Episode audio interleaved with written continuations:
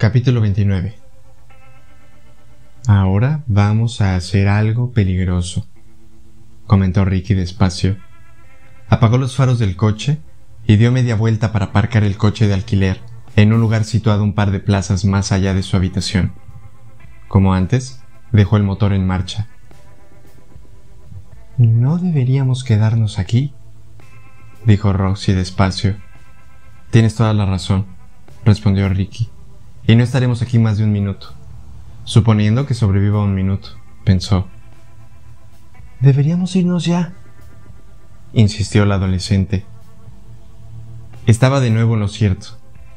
Y según el parecer de Ricky, también se equivocaba. Era como todo aquella larga noche. Lo cierto y lo equivocado se interrelacionaba. Tenía el 357 en la mano. Pensó que tendría que dar un consejo a Roxy, como mantén la cabeza agachada o estate atenta por si viene alguien. Pero imaginó que ella ya lo sabía. Supuso que la educación de Roxy había aumentado considerablemente a lo largo de la noche, de una forma que ningún profesor habría previsto nunca. Ricky sabía lo siguiente.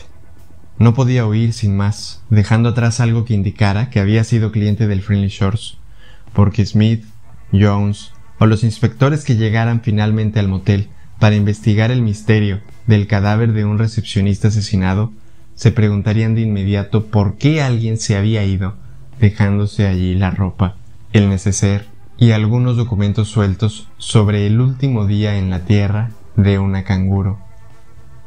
Era una conexión de la que no podía imaginar salir airoso gracias a su poder de convicción.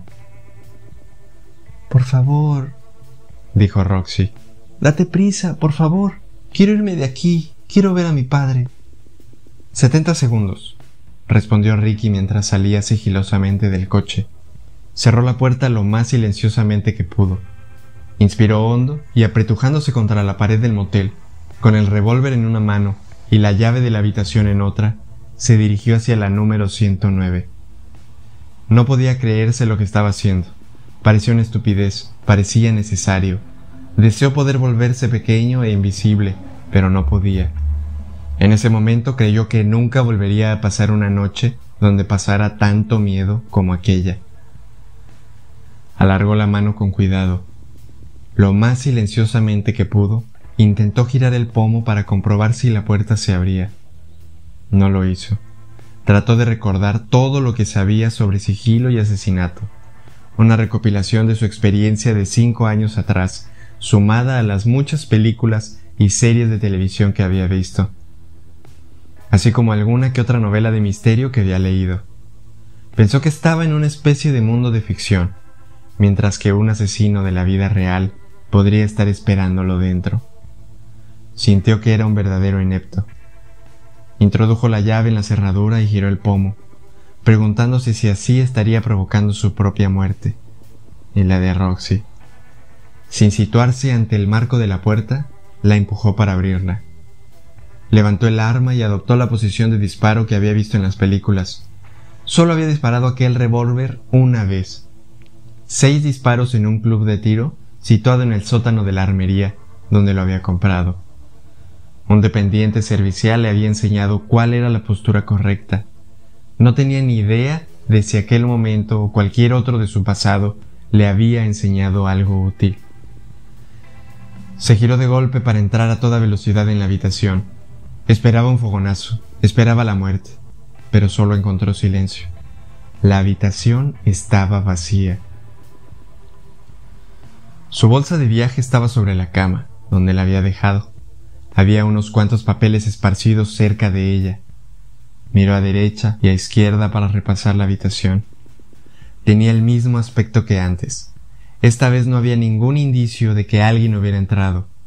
La cama estaba hecha, los viejos muebles de madera estaban en su sitio, una habitación aséptica y anodina, que decía a gritos que era barata y poco memorable encendió la lámpara del techo. No le llamó la atención nada inusual ni vio indicios de que nadie hubiera entrado, aparte de él mismo esa mañana y del personal de limpieza que había ido a hacer la cama y a reponer las tazas envueltas en plástico que había en una cómoda. Cruzó a prisa la habitación. recogió el neceser del cuarto de baño y echó un vistazo a la ducha para comprobar que no quedara en ella ninguna pastilla de jabón abierto. Dejó el revólver en el lavabo y se puso a doblar el extremo del papel higiénico en forma de triángulo, tal como estaba cuando había entrado por primera vez en la habitación. Un toque de falsa elegancia. Convencido de que el cuarto de baño estaba igual que cuando se había registrado, volvió a la zona principal. Rápidamente recogió sus pocas pertenencias y cerró la bolsa de viaje. Recorrió de nuevo la habitación con la mirada para comprobar que no se hubiera dejado nada y asegurarse de que diera la impresión de que nadie la había ocupado la noche anterior. Se acercó a la cómoda y abrió todos los cajones, vacíos. Echó un vistazo debajo de la cama, nada. Casi satisfecho, dio un paso hacia la puerta y se detuvo. Parecía demasiado limpia. Se me está escapando algo, pensó. Ha estado aquí, lo sé. Inspiró hondo y repasó de nuevo la habitación. Esta vez se fijó en un bultito de la cama, entre dos almohadas. Lo palpó con cuidado. Notó algo pequeño que rodaba. Metió la mano derecha por debajo de la colcha, intentando no descolocar la ropa de cama, y buscó el objeto. Tocó con los dedos algo extraño y lo sacó. Era un proyectil. Se lo quedó mirando en la palma de su mano. Nueve milímetros. No era el calibre de su revólver, pero sí el del arma con la que el señor R le había apuntado a la cara. El silencio de la habitación del motel se le hizo agobiante. Quiso echar a correr. Lo visualizó mentalmente. El asesinato en la recepción. Un arma de nueve milímetros. Pero no habría sospechosos claros. Nada. Pasaría el tiempo, limpiarían la sangre, contratarían a otro recepcionista, este sin las patillas de Elvis.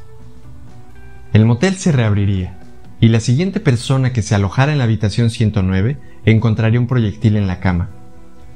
Volverían a llamar a la policía, y descubrirían que el proyectil era del mismo calibre que el arma utilizada para asesinar al recepcionista. Y entonces preguntarían, ¿quién fue la persona que ocupó esta habitación antes de que el recepcionista fuera asesinado?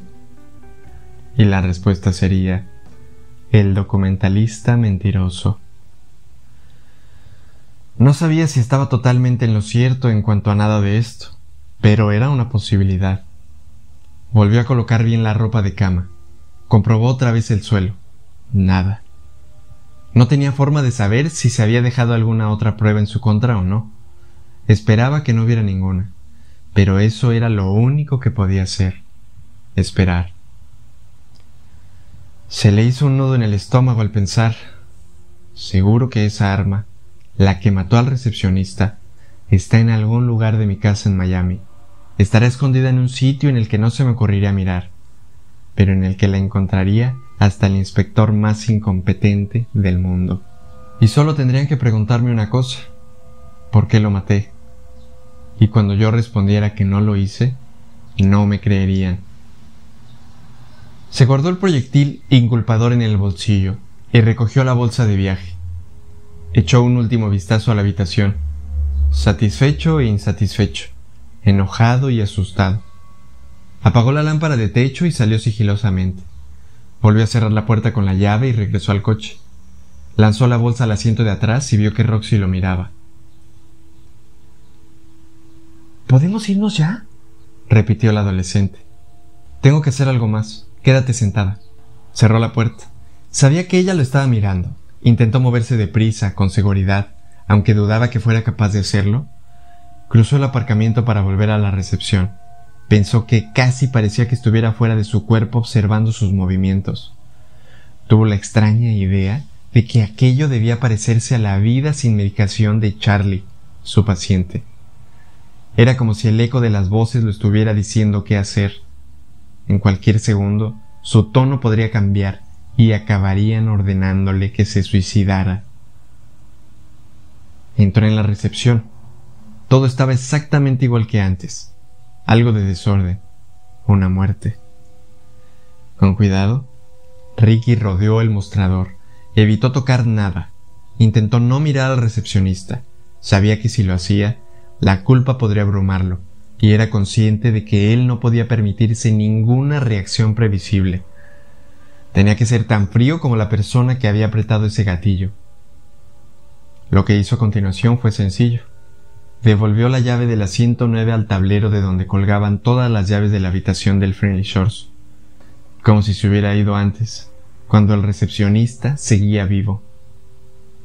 Y entonces, temiendo su posible torpeza, temeroso de tropezar y caerse sobre el cadáver, pero moviéndose en realidad con la precisión de un atleta olímpico, dejó atrás el asesinato. No miró su espalda ni una sola vez. Salió de la recepción e inspiró profundamente, como si llenarse los pulmones de aire pudiera borrar la amargura que le impregnaba la lengua. La muerte sabía como si hubiera estado bebiendo un vaso de leche cortada. Se volvió una vez y miró por la puerta abierta.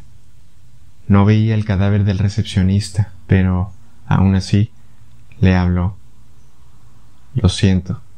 No merecía morir. Ojalá hubiera podido. Se detuvo ahí. No se le ocurrió nada adecuado que decir.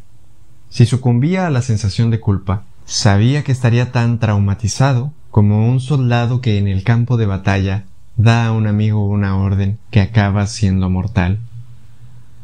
Como un fantasma, cruzó rápidamente el aparcamiento.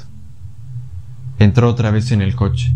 Era como si se sumergiera en un mundo lleno de enfrentamientos violentos. ¿Podemos irnos ya de una vez, por favor? preguntó la adolescente por tercera vez. La urgencia tiñó cada una de sus palabras. Sí.